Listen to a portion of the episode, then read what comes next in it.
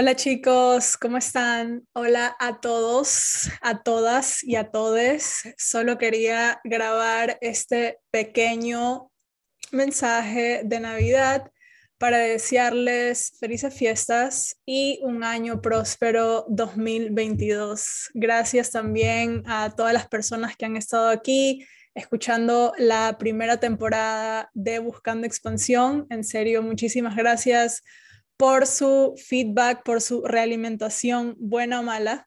Todos los comentarios son bienvenidos y estoy muy agradecida por eso.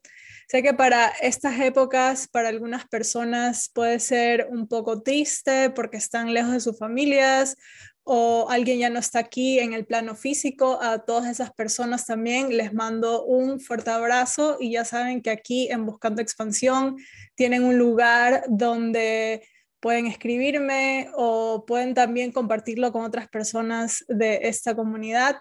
Quiero agradecer también a Dani, Dani Espinosa, que es la que está detrás de todo esto de Buscando Expansión.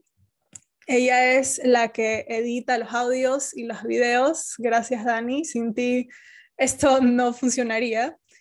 Y nada, simplemente quería compartir también con ustedes un tip que me lo pasó una de mis coaches, que es Isa García, donde estábamos haciendo un ejercicio de fin de año y eso es escribirle una carta a este año que terminó. En este caso es el 2021.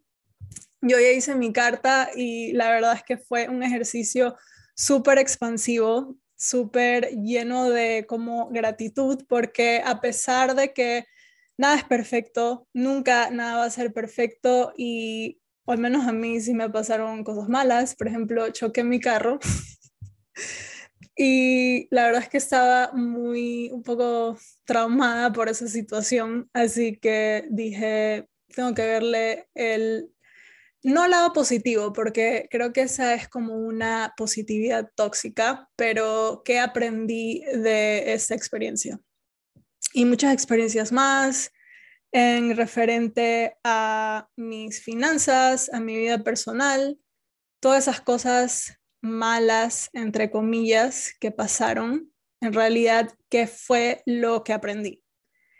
Y Espero que ustedes también hagan ese ejercicio que, como les indiqué, me pareció súper expansivo.